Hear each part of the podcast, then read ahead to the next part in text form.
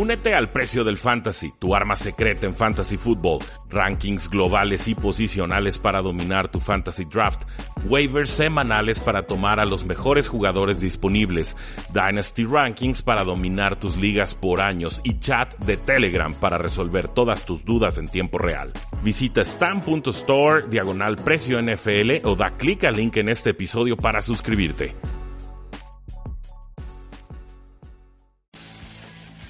Saludos a todos y bienvenidos a un programa más de Tres y Fuera, donde la NFL no termina y nosotros tampoco. Mi nombre es Rudy Jacinto y esto, esto se va a dedicar exclusivamente a todo lo que ha sucedido en los primeros eh, tres días de agencia libre, por lo menos en el periodo de negociaciones legales pero ciertamente ha habido muchísimo movimiento en cada una de las posiciones claves y no tan claves de la NFL. Como siempre, un agradecimiento a Mario Kang en los controles operativos, al Tecnológico de Monterrey Campus Guadalajara a través de su señal de Sinapsis Radio por permitirnos grabar en sus instalaciones, eh, a Guadalajara por albergarnos, ahora sí, y a Facebook por eh, tumbarnos la plataforma. No sabemos qué está pasando con el Facebook Live, con todo, todo se, todo se cayó, colapsó. Gmail está abajo, WhatsApp está abajo, eh, ya vienen los drones, nos van a conquistar, ¿no? Skynet, no, no sé qué está pasando, pero bueno, el caso es que la NFL no termina y aunque se esté acabando el mundo, nosotros eh, tampoco. Oscar Huerta me acompaña en los controles. Eh, ¿Cómo estás, Oscar? Un gusto estar aquí, muy bien, Rudy. Sí, este, con el internet abajo,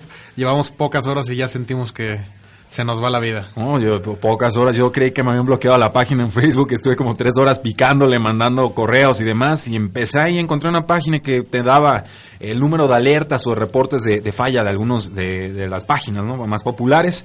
Eh, antes de que Facebook anunciara que estaba en mantenimiento. Eso fue lo que más me molestó. Me lanzas el anuncio, estamos en mantenimiento, tenemos problemas. Yo aprovecho mi mañana y no me complico eh, para nada. Digo, no es como que venía de viaje el día de ayer y tenía un montón de pendientes, ¿no? Pero el caso es que se tardaron con eso. Decidimos de todas formas entregarles este programa, grabarlo, intentar a través de otras eh, plataformas. Consideramos YouTube Live, será en otra ocasión. Este programa se está grabando a través de Periscope, a través de la señal de Synapsis Radio y también se está retuiteando y compartiendo en arroba 3 y fuera NFL. Muchísimas gracias a todos ustedes por acompañarnos. Si tienen preguntas, dudas o sugerencias sobre agencia libre u otros temas, ahora es cuando. Y recuerden que este programa queda guardado todos eh, los martes, de normalmente de 8 a 9 de la noche, hora del centro, a través de Facebook Live. En esta ocasión, por situación excepcional, estamos grabando en miércoles. Eh, Oscar, vamos a irnos posición por posición. Creo que hay tanto movimiento con la, con la NFL que, que, sería muy difícil hacerlo de otra forma. Pero primero quisiera destacar tres movimientos que para mí son eh, los que mayor preámbulo venían armando, los que más expectativa causaban entre los aficionados, y uno en particular que, bueno, nos agarra de curva, pero quizás no debió haber sido así, porque ahí estaban todas las señales y quizás algunos aficionados no se permitían o no nos permitíamos ver esas eh, señales. Primero lo primero, los gigantes de Nueva York adquirieron al safety Jarrell Peppers, una primera ronda del 2019 y una tercera ronda de los Cleveland Browns, nada más y nada menos que por el receptor de 26 años, Odell Beckham Jr. Eh, es un jugador que desde el año pasado parecía estar a la venta, le dieron una extensión de contrato en el 2018, salió el general manager Dave Gettleman muchas veces en, esa temporada y en esta diciendo no le dimos una extensión de contrato a Odell Beckham Jr. para venderlo eh, y tendría que ser una oferta completamente extraordinaria para que lo hiciéramos. Eh, salvo tu mejor opinión, esta para mí no es una oferta irrechazable como la que decía hubiera requerido. Y me, primero quiero escuchar cuáles son tus impresiones. ¿Quién gana el trade? ¿Qué está pasando? En realidad era un cáncer Odell Beckham Jr., un receptor top 5, top 3 de la NFL en su apogeo. Eh, vamos, eh, me, causa mucho ruido porque el año pasado toman a Saquon Barkley en el draft diciendo somos contendientes y al año siguiente ya están vendiendo a Landon Collins y dejando ir a, a Odell Beckham Jr., entonces ya no somos contendientes tanto, pero todavía tengo el corredor, pero mi quarterback tiene 38 años y ya es malo, eh, en fin, ¿hacia dónde van los gigantes de Nueva York y, en qué contexto podemos poner este trade? Se dan cuenta de su triste realidad por fin, que no son contendientes, que no están a un jugador de, de llegar al Super Bowl eh, es un mal trade para Gigantes. En un principio yo lo vi un poco parejo, pero después se me puse a ver los detalles del contrato de Beckham, que Gigantes va a pagar un dineral y de todos modos no va a jugar con ellos. Mm, se me hace un gran movimiento para, para Dorsey, para los Browns los hace contendientes, como estamos diciendo. De verdad me gusta mucho el movimiento y creo que la última vez que no se mueve un jugador de este calibre es desde Randy Moss. Eh, por vía de trade podría ser que la última vez que se dio, eh, por lo menos en la posición de receptores, es Moss. Sobre todo en esta edad que está en su mejor momento. Sí, eh, quizás comparativo, no obviamente tanta expectativa, sería Brandon Cooks, que pasa, eh, pues que era de Santos a Patriotas y luego de Patriotas a Rams, y bueno, es el muchacho trade de la NFL. Eh, pero, pero, esto de Beckham Jr. Es, es punto y aparte, o sea, para volver a encontrar un receptor de este calibre, de esta calidad, o sea, señores, Odell Beckham Jr. estuvo lastimado 12 semanas en su temporada novato por lesiones de isquiotibial y al instante en que él pisó el campo se apoderó de él. Y luego la expectativa al año siguiente era, bueno, solo fueron 6, 7 juegos, ¿qué tanto puede ser? Seguramente va a bajar su producción. Y nada, mantuvo un ritmo histórico en comparación a los mejores receptores en la historia de la NFL. Un, ponle un Jerry Rice, ponle un Randy Moss, un AJ Green, un Julio Jones, un de Andre Hopkins, a quien ustedes quieran. Odell Beckham Jr. igualaba o mejoraba sus cifras en cuanto a producción. Me hace mucho ruido el safety Jerome Peppers que reciben los Gigantes de Nueva York, que es un buen jugador, creo que es un, quizás un top 15 en la posición de safety, por lo menos un top 20 si, si somos menos optimistas con él. Una primera ronda del 2019 siempre será bienvenida, pero es una primera ronda media, o sea, no es una ronda que, no es un el pick. 17. El 17, o sea, no te pone, digamos, en ese rango top 8, quizás top 10 en el que están los mejores eh, pass rushers o incluso corebacks de la NFL. Entonces, que están los gigantes. Ahí están los gigantes, pero bueno, dices, si voy a vender a mi mejor receptor jugador, eh, pues que sea por un pick top. Y, y, dentro de las primeras rondas, para mí, pues este no es un pick top, es un pick promedio. Sí. Eh, la tercera ronda en algunos medios anunció que era segunda en un principio. Es una buena propina, pero, pero vamos, lo sumas y, y, y no te da el valor de uno de Beckham Jr. Claro que los gigantes dirán, bueno, le vamos a dejar de pagar 20 millones o 18 millones anuales eh, si no contamos el dinero muerto, que son alrededor de unos 16 millones eh, y contando. Pero eh, es, increíble y lo, que más ruido me causaba Oscar es, por lo menos en el caso de los del posible trade o los rumores que había de Odell Beckham Jr. llegando a los Buffalo Bills, fueron los gigantes de Nueva York quienes se acercaron a los Bills. No eran los otros equipos los que iban y tocaban a la puerta ya de los gigantes. Entonces, obviamente, alguien en esa directiva dijo, eh, Odell Beckham Jr. es más problema que solución. Y, yo les voy adelantando a ese alguien eh, ya debió haber sido despedido de este equipo. Sí, estoy totalmente de acuerdo. De hecho, decían en NFL Network, el analista Joe Thomas, que era el ex de los Browns, eh, tu pick de primera ronda tiene un 50% de probabilidad de ser tan exitoso y éxito relativo, porque estamos hablando de que Odell Beckham no fue un éxito relativo, fue muy bueno. O sea, que sea un titular. Exactamente. Ahora la tercera ronda, pues si este 50%, la tercera ronda, ¿qué significa? Y estás dejando ir un, un jugador que ya te pegó, que ya fue exitoso, que ya fue lo que esperabas. Sí, es, es una cosa increíble. Y vamos, Eli Manning con Odell Beckham Jr. era malo, Eli sí, Manning no. sin Odell Beckham Jr., Dios mío, ¿qué, ¿qué, podemos esperar? Yo estoy esperando esta ofensiva, bueno, mucho juego terrestre, la, han reforzado bien la línea ofensiva, en eso sí se lo reconozco eh, bastante. Eh, Sterling Shepard por un lado, Evan Engram en la cerrada por el otro. Nos hace falta un receptor número 2 por ahí. ese 17 es lo que yo creo que van a buscar en el draft. Va a tener que llegar alguien más. Pero ciertamente, si hace un año les decíamos Odell Beckham Jr. no va a jugar con los gigantes de Nueva York, nos hubieran tirado a locos. Y por ahí había gente muy especializada en los medios diciendo, mi hot take es Odell Beckham Jr. no empieza la temporada 2019 con los gigantes de Nueva York. Y ahí está, la verdad.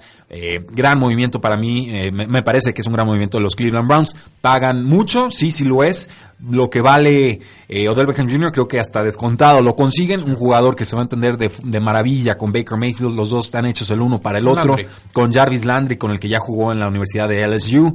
Tenemos a Antonio Callaway, que a mí me sigue gustando. Por un lado tenemos a la cerrada David Njoku, que tiene una condiciones físicas portentosas y creo que poco a poco va mejorando. Acaban de conseguir al, al, al ala cerrada que estaba jugando con los Kansas City Chiefs, Demetrius Harris, lo hablamos un poquito más adelante, un gigante de 6'8", una línea ofensiva que, salvo en la posición de los tackles, era bastante buena, y Nick Chubb, que es el corredor calificado número uno por Pro Football Focus en sus actuaciones del 2018, y Kareem Hunt de suplente. Exactamente. Dios mío, ¿qué más sí. quieren? O sea, los Cleveland Browns en estos momentos favoritos para ganar la FC Norte, sí o sí, no hay más.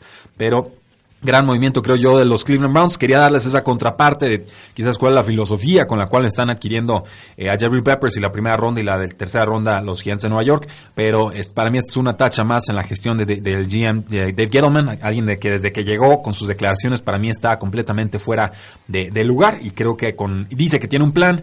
Eh, bromeas fuera del aire, bueno, un plan para que ganen los demás, porque ciertamente sí. para que ganen gigantes no se ve por donde. Yo no veo cómo este equipo repunte, que gane nueve partidos, por lo menos la próxima temporada, simplemente lo veo muy alicaído, muy sin dirección, partido entre quiero un futuro y me aferro al pasado, y, así es muy difícil hacer cosas importantes en la NFL. Sí, de hecho estaba viendo en cuanto a apuestas, los Browns antes de estos, antes de que empezara la agencia libre, porque también adquirieron por ahí a Oliv- Olivier Vernon, los tackles que dijiste también, este, estaban proyectados a un 30 a 1 a ganar el Super Bowl, que estaban proyectados también a 7 victorias en toda la temporada regular. Eso cambió inmediatamente a 9 victorias y media y se fueron en el Super Bowl 14 a 1, igual que los Green Bay Packers. O sea, duplicaron sus posibilidades. Odell Beckham Jr. para las apuestas o para los momios vale dos victorias y media en una temporada. Pues ahí lo tiene una forma un tanto objetiva, ¿no? Digamos, de, de expectativa, proyección, pero finalmente nos da eh, una cierta referencia para ver cuál puede ser el impacto de un jugador en la próxima temporada.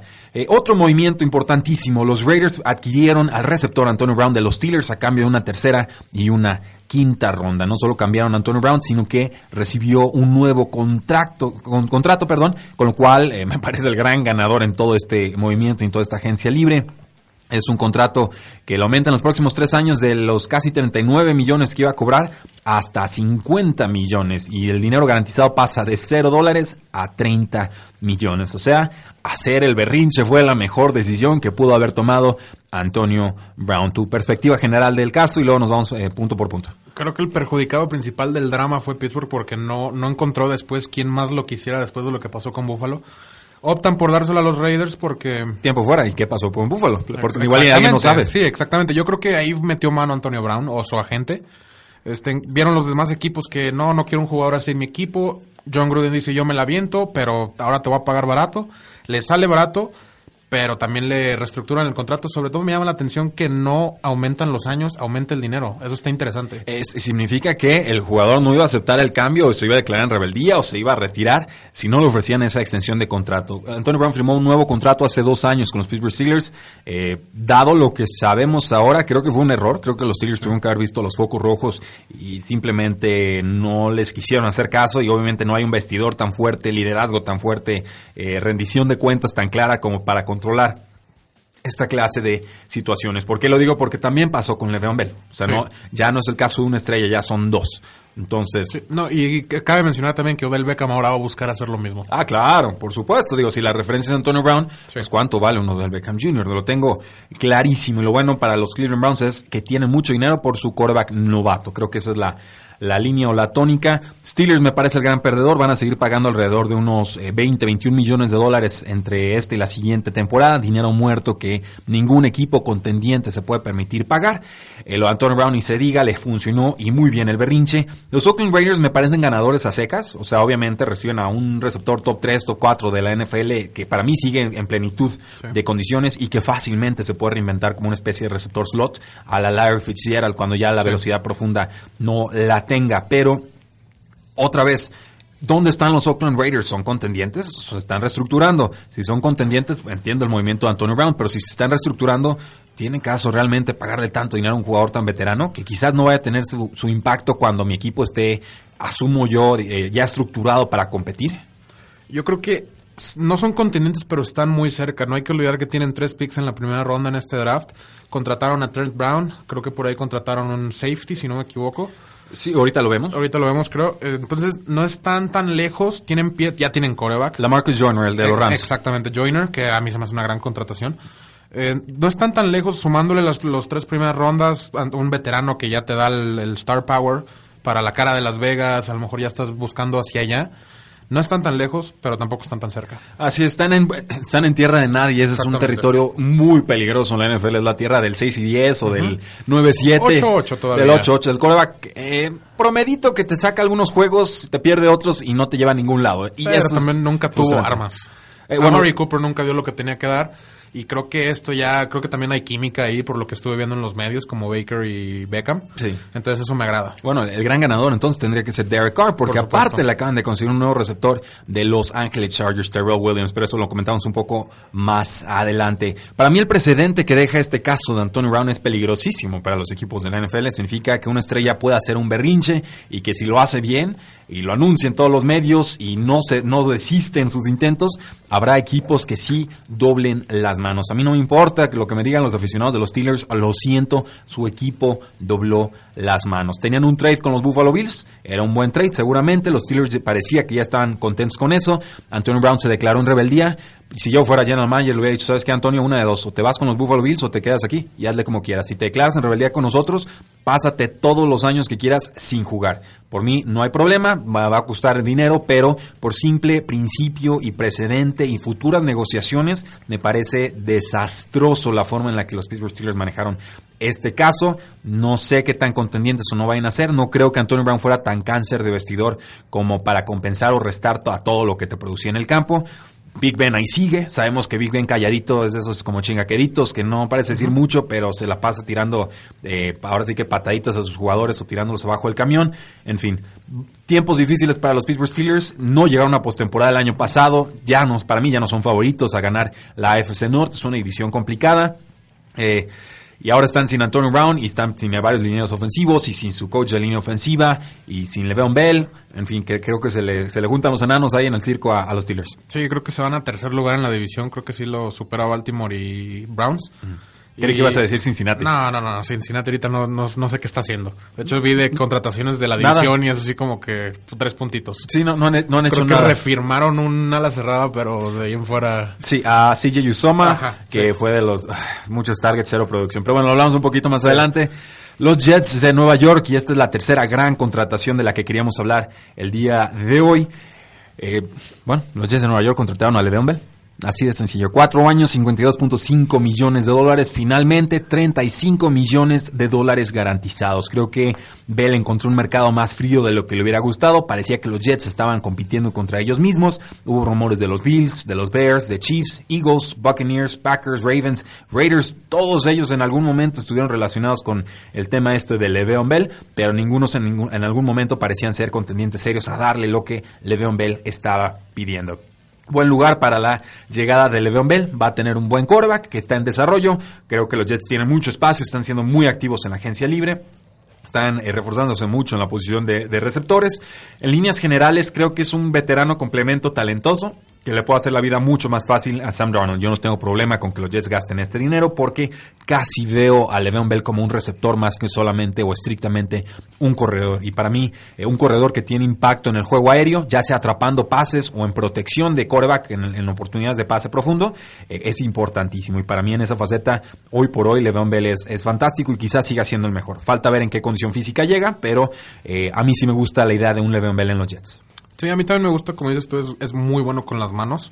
Eh, me da risa, el berrinche no le salió como Antonio Brown. Menos, le fue, funcionó menos. Eh, pues, según estaba viendo, iba a ganar 15 por año con Pittsburgh garantizados por 3 años. Ahora gana 13. Entonces no sé ahí qué pasó. Dejó ir también el franchise tag, que eran otros 14. Creo que no le salió como quería. Consigue el, el multianual que quería, 52.5 millones. Eh, es suficiente para él. Me gusta la contra. Obviamente para los Jets es una gran adquisición, le va a ayudar muchísimo a Darnold. Y no, pero no les, o sea, me da mucha risa que todo el, drama. que se hizo para terminar en esto. Sí, ahora he visto muchas cifras encontradas sobre cuánto le estaban ofreciendo los Steelers a Le'Veon Bell. El contrato oficial, tengo entendido, eran 5 años, 70 millones de dólares. Y suena fantástico hasta que empiezas a ver el dinero garantizado. Eran 13 millones de dólares de bono por firmar, o sea, garantizados de trancazo. Pero eso ya lo tenía él por firmar la etiqueta de jugador franquicia. Entonces, eh, era como, vamos, si me quieres dar quieres que firme por más años, pues ofréceme más dinero garantizado. Si no, pues ¿para qué te ofrezco más tiempo de mi vida a cambio de lo mismo, ¿no? O, de una posibilidad que quizás no se materialice, como tantas veces sucede en la NFL. había lo que se llama rolling, rolling guarantees, o, garantías que se van rodando hacia futuro, y ahí sí tenía alrededor de unos 33 millones de dólares en los primeros, no recuerdo si dos o tres años de contrato, pero obviamente tendría que estar en el roster en cada uno de esos años. Entonces, 13 millones garantizados de trancazo, 33 millones de dólares garantizados en los que probablemente hubiera cobrado el contrato y de ahí en adelante, de esos 33 a los 70, un volado. Lo que decía Le'Veon Vélez, no quiero un volado, quiero que se casen conmigo, les estoy dando mi carrera, quiero, quiero ser querido, ya no quiero jugar con una segunda etiqueta de jugador franquicia, si tengo que perder dinero, lo pierdo, si tengo que hacer berrinche, lo hago, yo ya no vuelvo a jugar con los Pittsburgh Steelers con esta etiqueta. ¿Le costó dinero? Sí, sí creo que le costó dinero, pero Yo sí respeto que un jugador agarre, ahora sí que un principio y diga, yo esto es lo que creo, creo que no están siendo justos conmigo, estoy dispuesto a pagar las consecuencias, que finalmente está jugando bajo las reglas, eh, y pierden todos. O sea, creo que Le'Veon Bell con Steelers era fantástico, creo que la línea ofensiva con Le'Veon Bell era fantástico, James Conner es buen suplente, pero lo siento por aire, no es Le'Veon Bell, Le'Veon Bell es de lo más productivo que hemos visto en la historia, eh, lo va a resentir Big Ben, sí o sí, seguramente, y también creo que los Steelers en general... Eh, ya lo resintió. Ya lo resintieron la temporada pasada. Yo estoy convencido que con Le'Veon Bell en el campo sí hubieran llegado a postemporada. Hubiera sido factor en por lo menos uno o dos juegos que perdieron eh, seguramente. Por ahí sonaban los San Francisco 49ers como serios contendientes para firmar a Le'Veon Bell. Eh, le están estructurando un contrato distinto, bien interesante. Menos años, pero más eh, o garantías más fuertes. Entonces le están dando más dinero por menos años. Decide finalmente Le'Veon Bell firmar por, digamos, la segura, la que le, le da más dinero por más tiempo. Pero ojo ahí porque Kyle Shanahan quería un corredor nuevo y lo vamos a ver un poquito más adelante, sí lo encontraron. Sí, de hecho, incluso el mismo Bell estuvo tratando de involucrar, escuché a los Oakland Raiders, estuvo tratando de involucrar a los Packers. Nadie quiso morder el anzuelo, como ya los Jets ya estaban tan profundos en la negociación, no le iban a dar lo que le ofrecían los Jets. Incluso creo que es un poco bajo para lo que él buscaba. Él buscaba 17, si no me equivoco. Quedan a medias. Me gusta la contratación de todos modos y a, ver, a ver qué pasa. Así es. Este, saludos a todos los que se están uniendo a nuestra señal de Periscope a falta de Facebook Live. Hashtag Revive Facebook. Eh, arroba Master Tigrillo. Gracias y va a empezar a colaborar con nosotros. Mandanos información de la Liga de Fútbol Americano o LFA. Bienvenido a bordo a Tres y Fuera. De AFH Nández. Y nos pregunta ahí este muchacho A. FH Nández con doble, no, con una N. Antonio Brown hubiera hecho lo mismo a Bill Belichick. Eh, lo hubiera intentado y no lo hubiera salido, es lo que les puedo decir al respecto, lo hubiera pagado muy muy caro. Bill Belichick no se anda con, con estos rodeos, Bill Belichick es de formación militar y los jugadores lo respetan y saben cuál, hasta dónde pueden y hasta dónde no. Es una cultura muy distinta a la de los eh, Pittsburgh Steelers.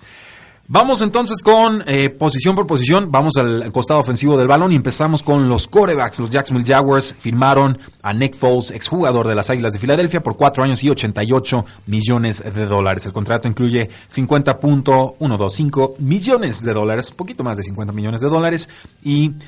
No sé qué tanto mejora Blake Bortles, creo que es una mejora notable, pero no espectacular. Y mi pregunta es, ¿y, quién más quería firmar a Nick Foles? ¿Contra quién estaban compitiendo los Jacksonville Jaguars para firmarlo por tanto dinero? Contra nadie. ¿Quién era, más? Era o Jacksonville o Jacksonville. Creo que nadie más está tan urgido de pagar un contrato tan grande de un coreback. Creo que todos tienen o un plan B o un plan en el draft o algo así como para casarse con alguien así. Ya veníamos escuchando esto desde hace meses, creo yo. Y me gusta, me gusta la contratación. Creo que es un poquito de más del dinero. Está exagerado. Está un poco exagerado para lo que hemos visto. Está muy exagerado. Sí, sí, ganó el Super Bowl y todo lo que quieras, pero sí se mostró bien otra vez en la postemporada. Pero sigue siendo ese Nick Foles de Eric Fisher por dentro. Sí, sí, lo, por, trae. Por dentro lo siento. Trae, trae, ese complejo de Ryan Fitzpatrick, ¿no? Cuando quieres empezar a enamorarte de él, le sale. sí. sí. Lo, hemos visto muchas veces. Nick Foles, un, un, gran jugador, estaba pensando en el retiro, llega de suplente a los Kansas City Chiefs, lo retoman las Águilas de Filadelfia, los manda a la tierra prometida, los vuelve a meter a postemporada. Gran juego que tuvieron ahí contra los Osos de Chicago y contra los Santos de Nueva Orleans también, también, se adelantaron. ¿Merecido el dinero para él? Sí, sí lo creo. Creo que ha hecho méritos suficientes y está tan pobre la, la camada de agentes libres este año de quarterbacks y quizás en el draft, no sé, no creo que todos los equipos estén convencidos con la camada de este año, que, que puedo entenderlo, pero insisto, ¿contra quién competían los Jacksonville Jaguars?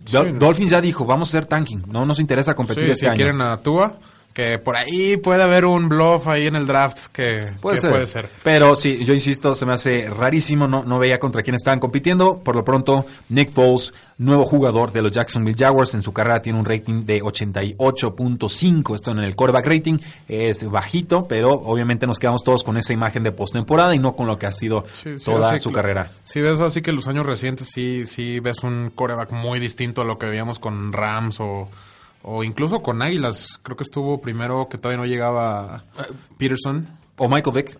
Ah, también. Sí, sí, bueno, primero o segunda camada. Exactamente. Este, no, no lo vi. Si recordamos aquel, te, te, ríes de esto. Sí. Si ves los últimos dos años, dices, no, pues sí. Entonces, hay que, hay que ver cuál Nick Foles nos toca ya como titular establecido, porque siempre que ha brillado ha sido suplente. Eh, así, entrando como suplente, Nick Foles, recuerden, tiene el récord de más touchdowns en un partido de con siete, récord que comparte con Peyton Manning, y se me está escapando, creo que otro por ahí de Patrick Mahomes. Eh, no, hay alguien más ahí. Hubo antes de, antes de Peyton Manning, porque ese de Peyton Manning fue en el juego apertura del de contra, contra Ravens, exactamente. Y de hecho Nick Foles creo que lo hace en tres cuartos. Y Sí. luego lo sacan. Y lo sacan, Ajá, y, to- frustrante. y todos nos quedamos así como que, ¿por qué? Bueno, eh, Aaron Rodgers también estuvo muy cerca la Sí. temporada pasada y también lo sentaron. ¿eh? Sí. Coaches que no saben en dónde están ¿Qué? parados. Pues es el, el ego. Sí. Eh, Master Triguerillo dice, ¿en serio van a tanquear mis Dolphins? Sigo sin querer creerlo. Pues eso dicen, igual es, igual es para despistar en el draft, pero eh, veremos. De hecho, hablando de los Miami Dolphins, Diana Rossini de ESPN dice que van a luchar y tratarán de conseguir a Teddy Bridgewater, que sonaba ya como suplente firmado de los Santos, y hoy por hoy se está visitando con los Delfines de Miami. Fíjate, se me hace curioso que digan que van a hacer tanking, pero el coreback que le ganó al coreback que quieren en el Heisman está este año.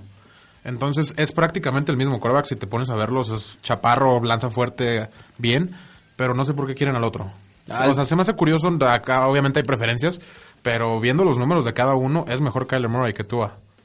Sí, digo, definitivamente por producción, Kyler Murray, nos, tenemos que quedar con él, creo que es más talentoso. Sí. Creo que tú has sido, ha tenido la carrera más prolongada, quizás ma- mayor trayectoria. Eh, también jugar en Alabama Y juega tiene en- beneficios. Jugar en Alabama tiene muchos reflectores encima, trae sus ventajas, pero si no los he estudiado, desgraciadamente lo suficiente para decir sí, prefiero definitivamente a este que al otro, pero hoy por hoy sí estoy de acuerdo contigo, me quedo más con Kyler Murray que con, que con lo de Tua. Eh, con Terrell Taylor, pues nuevo quarterback suplente de Los Ángeles Chargers, al menos de que le quite el trabajo a Felipe No Ríos. No lo creo tampoco. Un contrato de dos años para este ex quarterback de los Cleveland Browns. Había sonado para los Delfines de Miami, pero finalmente se va con el head coach Anthony Lynn, que ya lo entrenó con los Buffalo Bills. Jugó mal con Cleveland. Sí, creo que no lo usaron bien, creo que no se vio bien para nada. Se fue a la banca de volada. Baker Mayfield también sufrió en ese principio. Pero, gana ese partido donde entra. pero gana ese partido donde entra. Cumple 30 años Terrell Taylor. Segunda eh, posición de quarterback con Los Ángeles Chargers. Les faltaba un suplente de garantías. A mí me gusta Terrell Taylor. Es un quarterback muy distinto. Con Buffalo fue preciso. No lanzaba muchos pases. Es muy difícil de tenerlo con el movimiento de pies. Creo que sabe entender su rol en los vestidores. No hace muchos ruidos. Cuando tuvo que ser suplente lo aceptó con bastante estoicismo. Yo, yo eso lo respeto mucho en los jugadores. Eh, me gusta, me gusta. Creo que te puede sacar adelante partidos con Los Ángeles Chargers si llegase a lastimarse, Dios no lo quiera. Philip Rivers. Sí, to- totalmente de acuerdo. Es un quarterback que ya sabe lo que es jugar de titular, ya sabe lo que es estar en el campo al nivel máximo. Ne- como dices, necesitaban un suplente.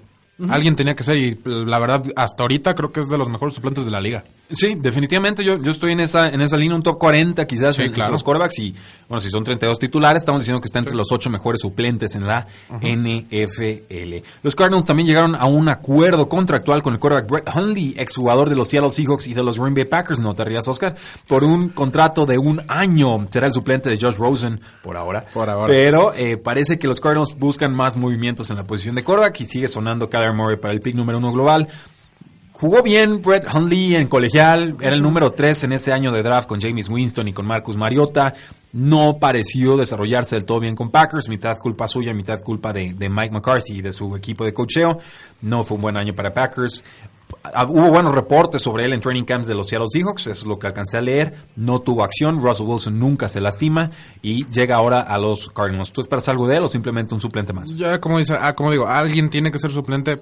Obviamente prefiero mil veces un coreback que puede que todavía tenga algo por ahí, que le pagas dos millones, a tener a Bradford o a Mike Lennon pagándoles 15 y 5, Sí, te que no te sirve de nada. Te iba a preguntar, ¿Brett Hundley o Mike, Mike No, Lennon? o sea, el, prefiero el más barato. Sinceramente, yo creo que en calidad andan muy parecidos. Sí. Y el más barato. Bueno, ¿cómo ha sufrido Cardinals con sus quarterbacks Uf. suplentes, eh? Pero, pero... Ah, unas- des- desde, Stanton, no, olvídate. Lindley. No, no, ah. de- desde Drew Stanton, punto. Sí, con eso. No sabía pasar con toque Sí, ese pobre muchacho. Sí, todos eran balazos de 80 Bailaba millas por hora. Sí, bailaba muy bien en las bandas, sí. así es.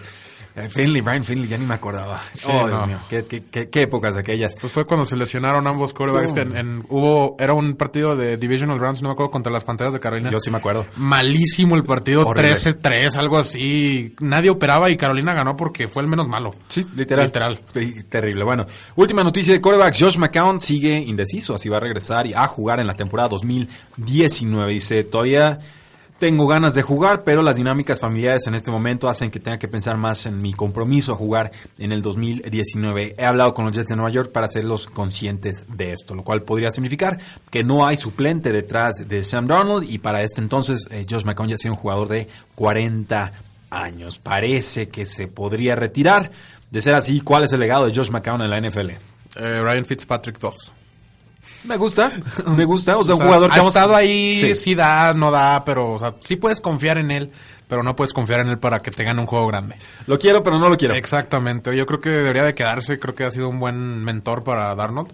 No lo estás forzando ni a meterse a los madrazos, ni, pero lo tienes ahí a que le ayude al joven. Pues lo contratamos de coach asistente. También puede ser. Sí, es una, es una opción. Pero bueno, esas son las noticias de corebacks. Pasamos a los corredores, los Ravens, y vamos metiendo un poquito de prisa porque Va. son muchas posiciones.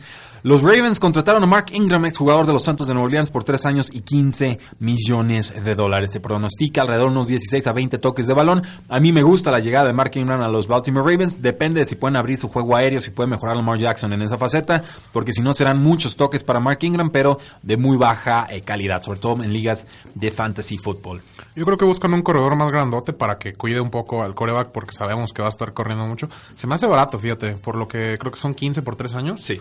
Y para la calidad de, corredor que es todavía, estaba viendo una estadística, solo dos corredores tienen más touchdowns desde hace tres años que Mark Ingram, que es Todd Gurley y su compañero, ex compañero Alvin Kamara. Sí, no, es una, era una ofensiva ridículamente eficiencia- eficiente la de los Santos de Nuevo Orleans. Recuerden, ya se cortó a Alex Collins, ya no es parte del equipo. Está Gus Edwards, que cerró bien la temporada, pero es de primeras y segundas oportunidades y no parece ser un talento especial. Y Kenneth Dixon, que a mí me sigue gustando mucho, entre suspensiones y lesiones no ha podido brillar, pero ahí sigue en el roster buscando la oportunidad para hacer ruido. Me parece el mejor atrapando pases desde el backfield. Mark Ingram también lo puede hacer, pero eh, va a estar interesante la pelea y el favorito, claro, será Ingram. Los San Francisco 49ers firmaron a Tevin Coleman, exjugador y corredor de los Atlanta Falcons, por dos años y 10 millones de dólares. Se reúne con Kyle Shanahan y ahora tienen a tres jugadores. Tienen a Jarek McKinnon, a Tevin Coleman y a Matt Breida. ¿Viene un recorte de Jarek McKinnon o van a entrar la, la temporada con los tres? No, yo creo que le entraron con los tres. A mí me gusta McKinnon lo que hizo, creo que fue en Minnesota. Sí. Me, me gustaba mucho cómo corrían. No sé por qué están buscando un reemplazo desde que, desde que sonaba Le'Veon Bell. No lo, no lo hemos visto jugar con San Francisco. Se le rompió el Desafortunadamente ligamento. se le rompió el ligamento, entonces no sabemos en realidad qué trae. Lo que vimos antes de, a mí me gusta. No veo la urgencia como para firmar un corredor. Coleman es muy bueno. No sé por qué lo necesitas. Digo, qué, qué bueno que tienes la opción. Claro. Pero creo que no lo necesitas. Sí, y ya, ya de por sí ya eran como que hemos repetido Jarek McKinnon y Matt Breida. Para Sí. mí son jugadores muy similares, más de los que quisieras tener en, en función de running back número 2 que running back número 1. Y Tevin Coleman era exactamente lo mismo Sí. con los Atlanta Falcons. Era el suplente de Devonta Freeman hasta Pero- que se lastimó. No tuvo para mí un tan buen 2018, pero es, es un, pero buen, cumplió- es un buen back para un tercer down, a lo mejor para que te ayude ahí que juegas con dos corredores. Sí. Eh, pero parece que los, los 49ers están contratando por contratar de todo el dinero que tienen. Tienen que gastar. Sí. Así es, Estoy literal. de acuerdo, pero también hay que saber gastar. Estoy, estoy completamente de acuerdo contigo. Eh, veremos qué sucede con Tevin Coleman. Creo que no tiene tan buena visión como en algún momento llegué a creer que la tenía, pero tiene condiciones atléticas importantes. Va bien de norte a sur y, y aprendió a atrapar pases en la NFL. Entonces, eso es muy bueno para él. Jarek McKinnon, si es cortado después de junio 1, estaría ahorrándole al equipo 3.75 millones de dólares contra el salary cap o de espacio salarial una situación a monitorear. Creo que podríamos verlo en otro equipo. Eh, los Kansas City Chiefs firmaron a Carlos Hyde a un año y, y 2.8 millones de dólares. Me gusta esta contratación porque Carlos Hyde suele brillar en formación shotgun, que es cuando el quarterback está alejado de la línea de golpeo. Y los Chiefs jugaron el 80% de sus snaps la temporada pasada desde formación shotgun. Creo que puede llegar y creo que le puede quitar el trabajo a Damian Williams, quien hoy por hoy tendría que ser el favorito para correr como titular con los Kansas City Chiefs. Sí, definitivamente le- les aporta muchísima experiencia. Es un jugador que le va a acomodar bien al sistema, sabe salir por el pase. Me, gusta mucho cómo, cómo juega, cómo se desarrolla en el campo. Todavía no se ve tan viejo. No. La verdad, me- así que lo vimos muy poco con Jacksonville, pero creo que todavía trae gas y sí les va a ayudar bastante. Sí, no estaba tan mal con Cleveland. El problema es que Nick Sí. Chubb era estúpidamente Sí. eficiente y Sí, había que muy bueno. había que moverlo. O sea, yo, y yo se los dije, Nick no Chubb, no tenía caso tenerlo ahí. No, ah, definitivamente no. Y, y estoy, estoy de acuerdo con que lo dejaran ir. Los Osos de Chicago firmaron al corredor Mike Davis, exjugador de los Seattle Seahawks, por dos años y seis millones de dólares. La ex quinta ronda de los 49ers finalmente encuentra una casa. El corredor de terceras oportunidades de los Seattle Seahawks, un corredor de poder detrás de, Chris Carson. Creo que esto significa el final de Jordan Howard en los Osos de Chicago. Y suenan rumores de trade muy, muy fuertes. ¿Tú qué opinas? ¿Se queda Jordan Howard? ¿Se va? Creo que está en su último año de contrato. No, yo creo que Cohen le terminó de quitar el puesto al final de la temporada, jugó muy bien. Y es un, así que es un target eh, bastante atractivo para otros equipos que no cuentan con un corredor muy establecido. Jordan Howard a mí me sigue gustando muchísimo. Y a ver quién, a ver quién se anima. Sí, a ver quién. Eh, Siani es un corredor poderoso, pero Sí. eh, no ha demostrado tener manos para atrapar pases y eso es un problemón en la NFL moderna. Con los Santos de Nueva Orleans llegaron a un acuerdo con Latavius Murray, exjugador de los Vikingos de Minnesota, por cuatro años y 14.4 millones de dólares, lo cual obviamente significaba que Mark Ingram cambiaba de equipo. Será la opción número dos detrás de Alvin Camara. Latavius Murray, un jugador de 6'1, pesadito, línea recta, ha demostrado ser competente cuando entra como, como suplente, pero es mucho dinero. Es muy- son No, cuatro no, años. sobre todo cuatro años. Me sorprende, sobre todo un... un- Es veterano. Eh, Sí, es veterano, este, un corredor que tenía que firmar un contrato a lo mejor de uno o dos años como para comprobar que todavía trae y después buscar algo así. Eh, me gustaba mucho en Oakland, creo que en Minnesota se vio un poco ahí como que sí, no, entre lesiones y... Pero me gusta la contratación, creo que les va a funcionar bien para ese corredor grandote que necesitan porque obviamente Alvin Kamara es el, el go-to back, el que atrapa los pases, el que entra por velocidad y les, va a funcionar bien. Así es, Latavius Murray, Murray, perdón, un jugador de 29 años. Vamos subiéndole al, al rango de edad. Vamos. Llegamos con los Washington Redskins que renovaron a Adrian Peterson de 33 años por 2 años y 8 millones de dólares. Su, resurgió su carrera con Washington, será el suplente de Darius Guys, el jugador que se rompió el ligamento cruzado anterior, que era fue un jugador talentosísimo y seguramente lo será con los Washington Redskins. A mí me gusta que lo retengan, dos años me sorprende, pero eh, yo entendía que no había mejor lugar para Adrian Peterson que, que Washington en estos momentos.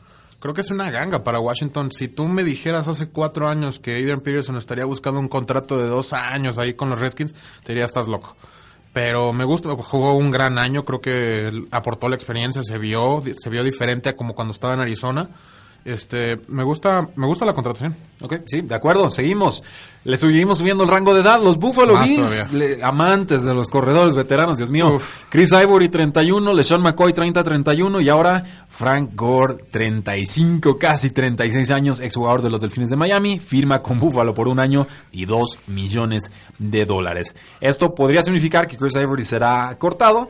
Y pues es un, un reemplazo versátil que te consigue las yardas que están ahí. Ya no tiene la explosividad, no se le puede pedir a un jugador de 35 años, pero promedió 4.6 yardas en 156 toques de balón con los delfines la temporada pasada. Entonces, algo hay, hay- algo Sí, hay. sí, es un fíjate, fíjate, no sabía ese dato. o sea, 4.6 está maravilloso. Es muy bueno. Sí, la verdad, así que como dices, ya está grande, creo que ya está jugando para seguir subiendo en la lista Sí. de, de yardas totales. Entonces, a ver qué, qué más le sale, no sé qué tanto balón le den con McCoy ahí. A ver hasta dónde llega el grandioso Frank Gore. Si hay un corredor ahí en cualquier liga de cualquier parte del mundo que quiera aprender cómo se domina esta faceta de juego, la de corredor, Frank Gore es la cinta de juego Sí. que ustedes deben de estudiar. El jugador con los fundamentos más completos. Prototípico. Así es, sin ser una, un espectáculo atlético, creo que es muy fácil entender por qué con su visión, inteligencia y técnica ha sido tan longevo y tan exitoso. Pasamos a la posición de receptores, le seguimos metiendo prisa a los Indianapolis Colts. Contrataron a Devin Funches, exjugador de las Panteras de Carolina, por un año y 10 millones de dólares. Hasta 13 millones de dólares podrían estarle pagando. Impresión general. Eh, mucho dinero. ¿Es mucho dinero? Sí, para mí sí. Ponches ah, es bueno, pero no, no tanto. El año pasado firmó Dante Moncrief con los Jacksonville Jaguars por 8 millones de dólares. Esta me parece una contratación similar. Moncrief mejor condiciones atléticas. Devin Funches tiene más producción a lo largo de su eh, carrera. Es seguro, es manos seguras, es un receptor confiable. Creo que sí necesitaba algo porque ya tienen el explosivo en T.Y. Hilton. Me gustaría ver otro receptor por ahí un poco más estelar. Ya se fueron casi todos. Sí. Me hubiera gustado ver a Humphries con Locke. Quizá Tyrell Williams. Hay muchos nombres. Alguien para un slot, algo interesante, porque bueno, para combinarlo con Ebron ahí estaría estaría interesante. Eh, Estaban caros los jugadores slot este Sí. año, ¿eh? Bueno, ahí queda todavía creo que Golden Tate, que puede ser un, un veterano que les ayudaría mucho a un, a un escuadrón un poco joven. Ey, Estoy, estoy, estoy de acuerdo. Los Buffalo Bills firmaron a John Brown de los exjugadores de los Baltimore Ravens por 3 años y 27 millones de dólares. El contrato incluye 10 millones de dólares garantizados. ¿Por qué? ¿Por qué? ¿Qué necesidad? ¿Por qué con Josh Allen? ¿Por qué? Libérenme a John, John Brown, no puede ser, que va de mal en peor. No, no puede ser. Carson Palmer, ok, sigo, más o menos aguanta, se enferma. Sí. Y luego me lo mandan con el pobre Joe Flaco. Y más o menos resurge su carrera y me ponen a Lamar Jackson y me le matan el valor. Sí. Llega agencia libre y ahora sí, con Josh Allen y todos dicen, ah, es que Josh Allen tiene brazo y la puede pasar 80 yardas. Sí, pero las falla por 80 yardas también. Yo- mira, fíjate, yo estaba seguro, segurísimo que se iba a ir a Bucaneros a regresarse con su coach antiguo, el coach que le dio el voto de confianza, que lo alineaba sí o sí con Carson Palmer. No fue así. No. Creo que es mucho dinero para lo que en realidad es, estamos viendo un jugador que así rapidísimo, pues sí, pero ha habido muchos velocistas que no lo han hecho. No, no, insisto, Josh Allen estaba viendo su precisión en pases profundos versus el promedio de la NFL. Eh, apaga y vámonos, ¿eh? Cero puntería. O sea, tú, ves la curva suavecita de la NFL promedio y la de Josh Allen me parece tobogán, pero con gordita encima. Una cosa verdaderamente Lástima, de porque tiene una fuerza impresionante. Sí, bueno. Ya sabíamos quién era Josh Allen antes de que fuera firmado. Cromo repetido para mí con Robert Foster, el jugador revelación en la posición de receptor de los Buffalo Bills. Pues bueno, dos jugadores profundos, uno de slot que vamos a mencionar un poquito más adelante. Los Buffalo Bills obviamente quieren darle mejores armas a su callback de segundo año. Y Antonio Brown por dos horas. Y Antonio Brown por dos horas. Qué, qué gran carrera aquella de Antonio Brown. Mándenlo. Mejor que la de Kelvin Benjamin. sí, sin lugar a sin lugar a dudas. Y la de LeSean McCoy también, con, con, quién estuvo? No, no, era Frank Gore, que estuvo dos horas con Indianapolis. no, con las Águilas. Estuvo una ni supe yo Firmó dos horas con las... sí, firmó dos horas con... Estaba... Ay, acuérdate, acuérdate. Estaba saliendo de San Francisco, firmó dos horas con las Águilas de Filadelfia. Se fue, se fue para atrás, se fue a Indianapolis. Ahora, como McDaniels. Ah, sí, sí, pasó mucho. Sí. siempre hay uno cada temporada, hay, hay, uno rebelde. Los Raiders firmaron a Terrell Williams, el jugador de los Angeles Chargers. Nuevo mercado para este jugador, a mí me gusta mucho, grande, rápido, 6'4", 205 libras, corre las 40 yardas en 4.40, ha tenido temporadas productivas. Lo que Sammy Watkins nunca pudo ser. Eh, básicamente. Básicamente, a mí me gustaba mucho lo que vi esta temporada con Chargers. A mí, yo dije, este chavo le va a quitar el puesto a Mike Williams para empezar. Y por ahí, en dos, tres temporadas, a lo mejor hasta Allen. Yo pensé que iban a estar pregunta y pregunta por él y nada. No, se estuvo frío su mercado. Yo quería verlo con los Indianapolis Colts. Hubiera preferido que llegara ahí en lugar de Devin Funches. Los Titanes firmaron al receptor slot Adam Humphries, exjugador de los Tampa Bay Buccaneers, por cuatro años y 36 millones de dólares. No es muy dinámico, es muy eficiente. Más de 70% de pases atrapados en las últimas dos temporadas con Tampa Bay. Bueno en zona roja, estuvo produciendo mucho el año pasado. Y le da un pasecito seguro a Marcus Mariota cuando pues en las bandas externas tenga tanto a Corey Davis como el velocista Dewan eh, Taylor, jugador de 26 años, tuvo récord en cuanto a recepciones, en yardas, touchdowns, tuvo 5 el año pasado y se convirtió en uno de los targets favoritos de James Winston, pero ¿vale tanto? Eh, quizá no, es muy bueno, como dices, es muy eficiente. Me gusta que tiene manos muy seguras, me recuerda a Welker, a Edelman, a todos ellos en el slot. ¿Por blanco? Eh, no, no necesariamente, por manos seguras y rápido. Ok. Rápido. sí, caro. Es caro. Sí. Bueno, y, siguiendo en la línea, no, y siguiendo en la línea de receptores slots, los Jets llegaron a un acuerdo con Jameson Crowder, exjugador de los Washington Redskins, por tres años y 28.5 millones de dólares, incluyendo 17 millones garantizados. Te soy sincero, sé que venía la baja Jameson Crowder, creí que iba a firmar por más dinero que Adam Humphries, termina sucediendo al revés. Es un jugador de 26 años, llega de una temporada muy complicada, llena de lesiones, 388 yardas en, DC, en Washington. Había sido muy eficiente en lo general a lo largo de su carrera, era la opción de pase más segura con los Washington Redskins. Tiene un porcentaje de pases atrapados en su carrera de 67.1 comparado a los Jermaine Curse de los Jets, que tuvo 48.7% de sus targets atrapados, eh, pues bueno, ya vemos el nivel de mejora. Pero insisto, eh, mucho dinero. Sí, igual mucho dinero. Yo pensé que los Jets iban a ser un poco más agresivos con los receptores, sobre todo. Y no. No, no, para nada. No, Seguimos. Las Águilas de Filadelfia adquirieron al receptor de Sean Jackson y una segunda, una séptima ronda, perdón, del 2020 de los Tampa Bay Buccaneers a cambio de una sexta ronda del 2019. Se lo regalaron. Sí, lo que quería él era regresar a Filadelfia y volver a jugar donde brilló. Donde brilló, lo hace y llega con un nuevo contrato de 3 años y 27 millones de dólares. Gran adquisición para las Águilas de Filadelfia, faltaba esa presencia vertical. Mike Wallace se lastimó desde la semana 2 y Jackson en realidad no se entendía con James Winston, jugaba mucho mejor cuando Ryan Fitzpatrick estaba bajo centro. Va a cumplir los 32 años, promedia 18.9 yardas por recepción, que es un escándalo de números y va a ser una opción muy, muy eh, volátil en el fantasy fútbol detrás de Zach Ertz y de Alshon Jeffrey. Y Aguilar. no, para mí Aguilar va a ser cortado, ya se va. Supuestamente leí que, que se iban a intentar retenerlos y sí se queda. Ese ataque aéreo está interesante para Carson Wentz. Eh, a ver qué pasa en la defensa, porque por ahí tenían creo que varios free agents que se andaban yendo. Ya se les fue uno, Jordan Hicks, que fue clave el año pasado. Tuvo bastantes tacos, me gustó mucho lo que vi. Y falta el cornerback Ronald Darby, que lo vamos a mencionar. Exactamente. Pero sí vamos, eh, es buen jugador de Sean Jackson, a mí me gusta, creo que le va a ayudar mucho a esta ofensiva, les faltó entre el pase profundo y el juego terrestre, no pudo nunca hacer esa versión de las Águilas de Filadelfia del 2017. Los Buffalo Bills también llegaron a un acuerdo con Cole Beasley, ex receptor slot de los Vaqueros de Dallas, en un contrato de cuatro años y escasos 29 millones de dólares. Ahorita meto la mano al bolsillo y encuentro por lo menos unos 27, así, sencillitos, y se los doy, así. Tómalo, Cole Beasley. No, no, no. No, no, para nada. Es bueno, es manos seguros, pero no, ni de chiste. Buffalo regalando dinero en esta agencia libre y se suma, por supuesto, a la contratación de John Brown. Eh, Nos deja claro que no había receptores el año Sí, pasado, pero pues bueno, van reforzando esa posición.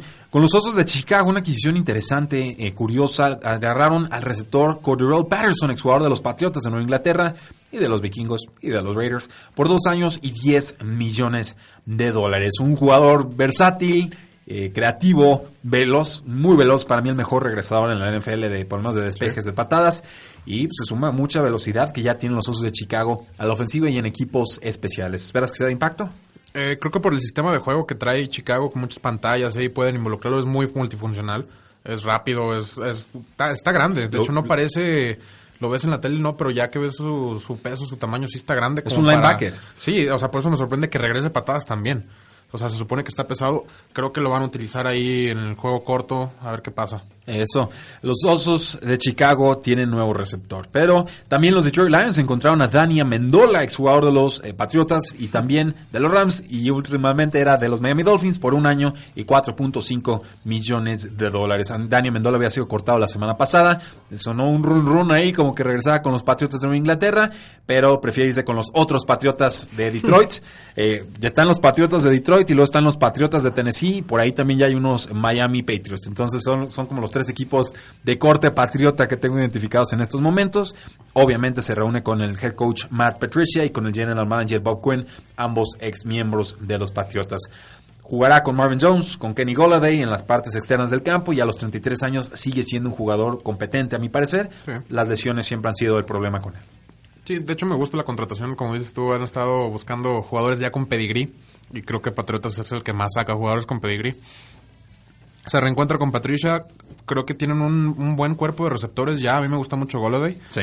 Este, Jones, pues ni se diga. Para mí me gusta, Sí, a mí me gusta más. a mí me gusta- ah, sí, no, estoy de acuerdo, pero Golladay está, jo- está joven, está subiéndose, ya, ya está haciéndose un receptor, un wide receiver 2 por- establecido y creo que le tendría bien a Mendola.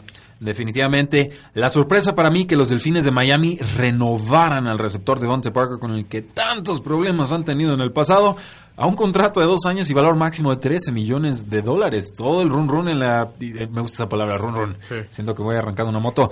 El run run con los Delfines de Miami decía que lo iban a cortar en todo el offseason y finalmente deciden reprogramar, reestructurar su contrato. Iba a ganar un poco más, casi 9.5 millones de dólares en su quinto año de contrato novato. Entonces, obviamente, está tomando un descuentazo para quedarse. Yo deseaba verlo en otro equipo. Vamos dando la oportunidad a los nuevos coaches de la franquicia. Los Tampa Bay Buccaneers firmaron a Brashad Perryman, exjugador de los Cleveland Browns, por un año y 4 millones de dólares. Eh, tomado por Baltimore en primera ronda, ahí no funciona, llega con Cleveland, se entiende en pases profundos con Baker Mayfield, creí que lo iban a retener, ya lo habían renovado, firman a Odell Beckham Jr. y dicen, no, no, no, a ver, yo no voy a ser el receptor número 5 de los Cleveland Browns, sáquenme de aquí, le respetan su deseo y lo mandan con los Tampa Bay Buccaneers para ser el receptor número 4. Sí, no, O el total. tres.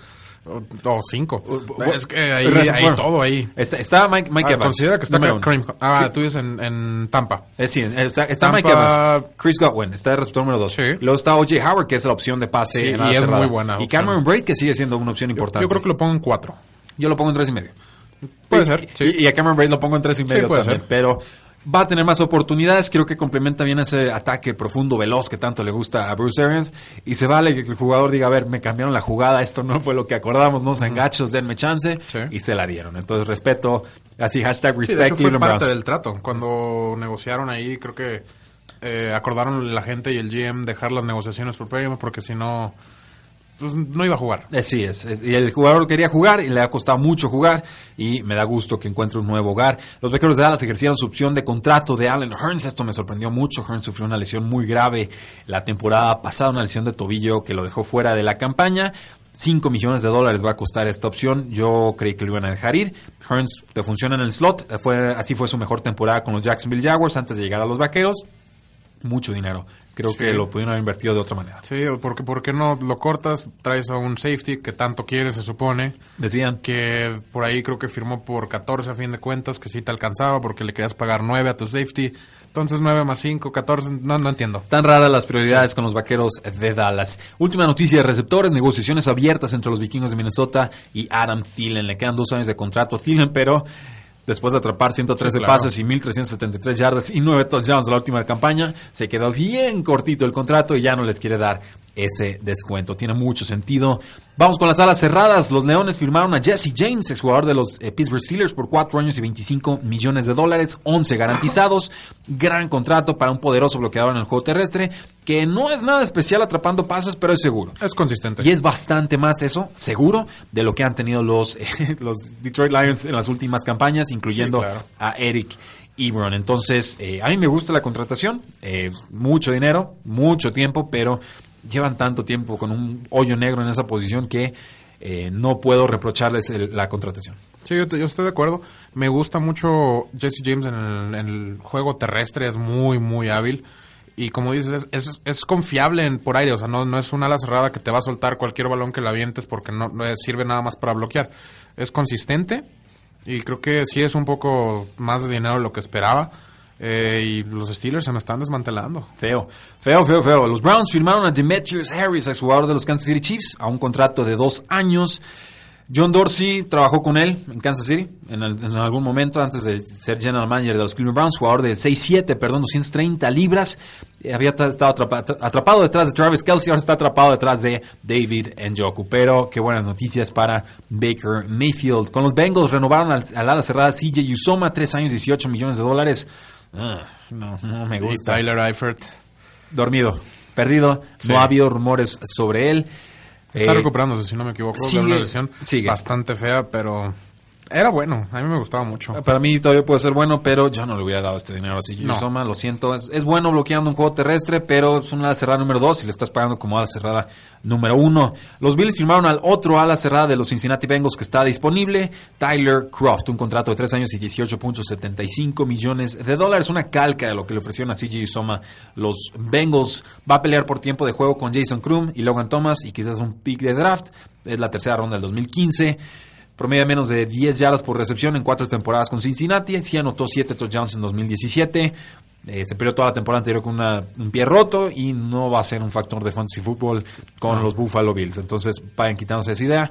Con Rob Gronkowski no hay noticias todavía sobre si se queda o si no pero se espera, ya están supuestamente planeando que sí va a regresar. Ya están planeando todo el off-season para que sí regrese. Ok, bueno, ahí tienen la, el, secreto el tip de tres y fuera. Adam Schefter de ESPN reporta que Martellus Bennett quiere salir del retiro para juntarse con su hermano y, jugar en los Patriotas, lo cual tendría eh, doble gemelo en, un roster. Sería muy, muy interesante. Me gusta esa, esa idea. Bennett, Martellus Bennett y Michael Bennett. Estaría curioso. Y, y McCurtis y McCurty. No sé si lo dejen regresar por ahí. Yo creo que van hasta a buscar a Jared Cook. Puede ser por al otro lado. No creo que o lo por tierra. Puede ser. Jared Cook suena para los Santos de Nueva Orleans en estos momentos. Sí. Eh, sería muy barato. Yo creo que todavía le quedaba gas en el tanque. Está muy lastimado esta campaña que de Packers en la que termina con Patriots, pero eh, creo que sería una bienvenida. Igual, por el mínimo de veterano puede ser con tal de jugar con su hermano un año. Sí, sí podría verlo. Con Greg Olsen hubo especulación de que lo estaban buscando como comentarista televisivo, tanto ESPN como Fox,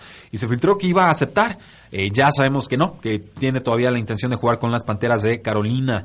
Vamos entonces rápidamente con la posición de linieros ofensivos y con eso cerramos el programa de hoy, que por sí ya se nos hizo bastante largo, pero la ocasión lo ameritaba. El contrato más importante en esta posición, los Raiders tomando el tackle izquierdo Trent Brown, expatriota de Nueva Inglaterra, 4 años 66 millones de dólares, 36, casi 37 millones de dólares garantizados, lo cual lo convierte en el tackle mejor pagado de la liga según sueldo promedio. ¿Lo vale? Sí.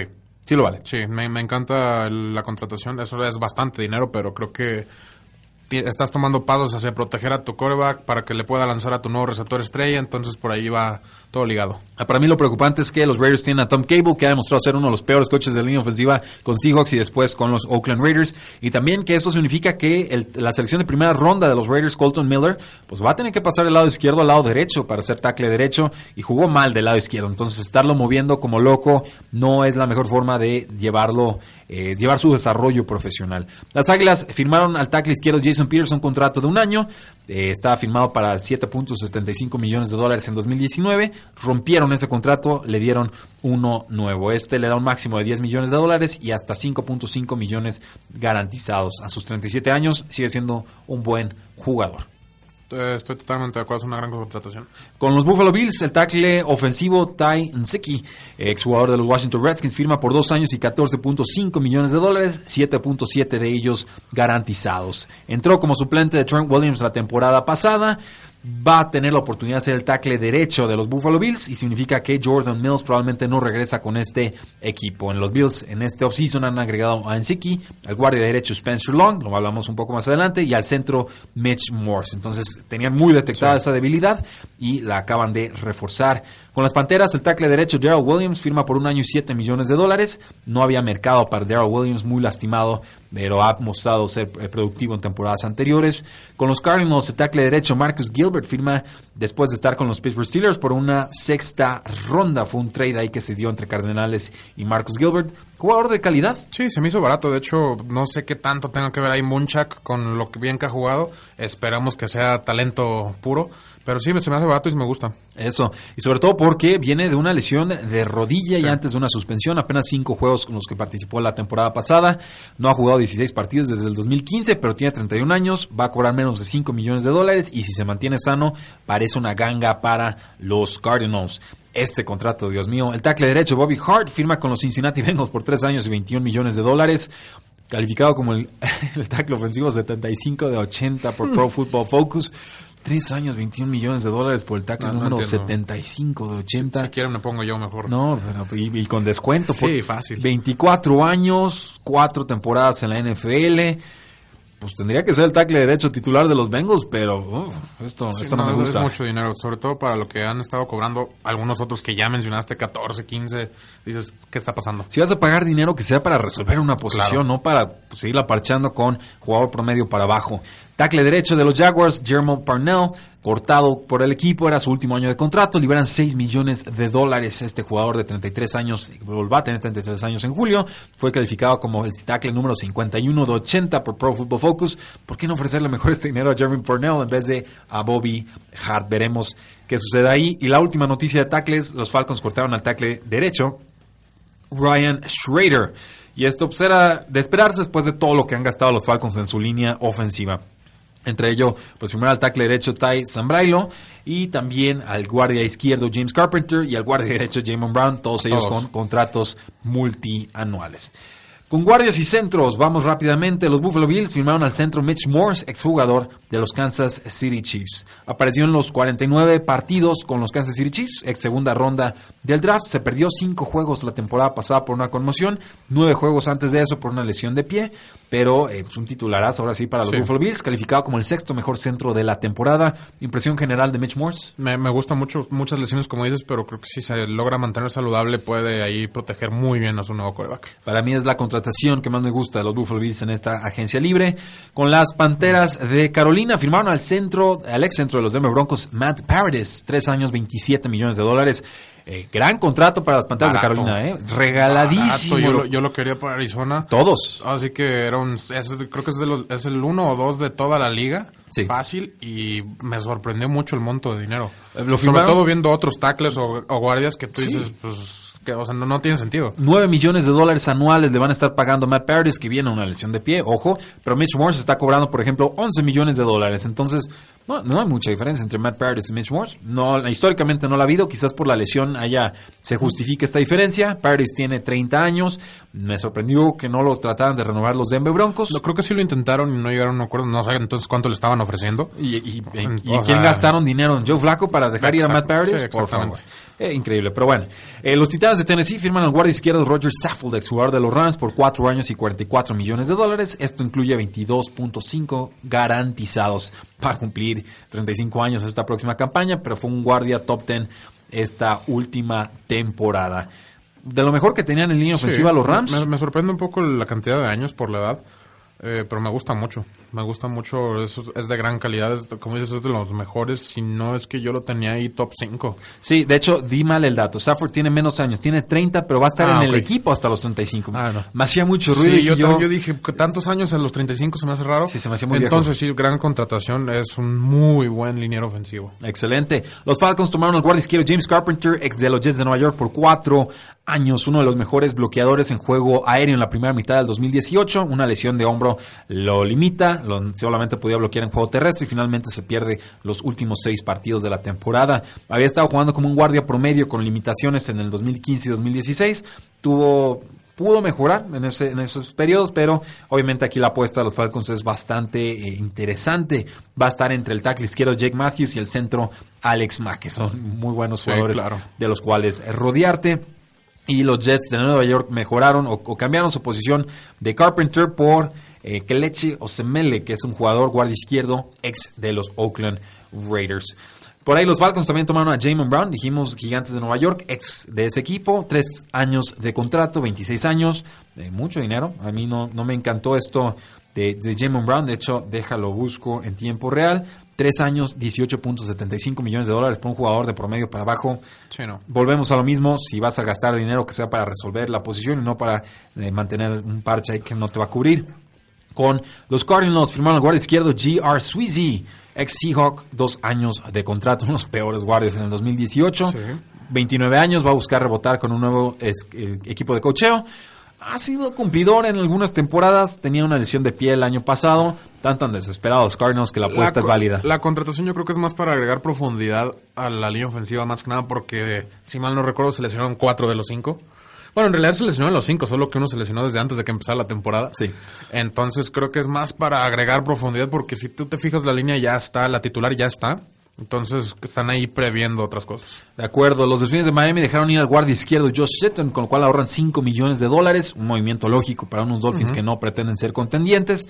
Va a cumplir 33 años en junio, no sabemos si quiera o no seguir jugando. Josh Sutton ha demostrado ser muy capaz en temporadas recientes, pero hay un tema ahí de lesiones y sobre todo la edad ya empieza a ser alta. Y por último, TJ Lang, el jugador que fue cortado por los Detroit Lions y con lo cual se ahorraron 8 millones de dólares, pues a los 32 años tampoco deja claro si va a retirarse o no. Y como dice el dicho, si estás pensando en el retiro, ya te retiraste. Sí, estoy de acuerdo. Me sorprende mucho que ha habido muchísimo mercado para línea ofensiva, pero los equipos que más la necesitaban no hicieron nada. Estás viendo a Houston, Arizona, que dices, bueno, pues, ¿qué, qué, qué estás esperando? Sí, pues igual están pensando en el draft, no quieren gastar a lo tonto. Los, Puede prim- ser. los primeros tres días de agencia libre se le llama el dinero bobo. O sea, Sí. es, eh, es muy raro ver un contrato que digas, ah, qué buena negociación del equipo en los primeros tres días porque son subastas. Es, Sí, la, emoción, la euforia. Ya del día cuatro en adelante empiezan a entrar las águilas, empiezan a entrar los patriotas, empiezan a entrar los santos, empiezan a entrar los, equipos Rams. chicos que no tuvieron la oportunidad de firmar su gran estrella. Y de repente ahí, ahí es donde encuentras las gangas. Entonces, si su equipo no ha hecho movimientos, no se preocupen. Algunos incluso aplaudirían que no lo hayan hecho eh, todavía, Salvo Dallas. salvo Dallas. Oscar, reflexiones finales sobre este costado ofensivo de la agencia libre. Muy activo, creo que no habíamos visto nada tan activo en los últimos años. Y contento, así que va a estar buena la liga. Excelente. Vamos a ver muchas cosas, muchas caras con diferentes uniformes. Así es, eh, Nick Foles, Jacksonville Jaguars. Está, Eso va a estar divertido. interesante. Pero como que ya me mentalicé a verlo con ese uniforme negro. Así que más bien creo que me va a costar más trabajo acostumbrarme a Bell de verde. Abel de verde o Antonio Brown de negro. Eso va a estar Ahí muy divertido. todavía siento que encaja un poquito más por ser los Raiders. Por ser sea, maloso. las exactamente. Pero ahí Bell con los Jets, no sé, como que no, no logro ligarlos. Pues bueno, muchas gracias a todos ustedes por habernos acompañado en esta señal de Periscope. Esperemos que Facebook reviva para el día de mañana. Si no, pues tenemos que buscar otras plataformas y medios digitales para llegar hasta ustedes. No olviden seguirnos en facebook.com diagonal 3 y fuera, el día que reviva, insisto. En YouTube ya tenemos página de 3 y fuera NFL. Únanse, estamos en Twitter como arroba paradoja NFL, mi cuenta personal, o arroba 3 y fuera NFL. Si quieren seguir a la página eh, original oficial, tenemos cuenta de Instagram, también está en horas bajas, pero algún día apareceremos ahí como tres y fuera guion bajo NFL. Nos pueden escuchar como podcast en iTunes, en Spotify, en Tuning, en eBooks, en Stitcher, en Weezer, en, donde ustedes quieran, ahí nos encuentran. Suscríbanse, bájenos desde sus celulares, vale la pena, presúmanos con sus contactos, déjenos buenas reseñas y sigan disfrutando su semana. Muchísimas gracias por habernos escuchado. La NFL no termina y nosotros tampoco. Tres y fuera.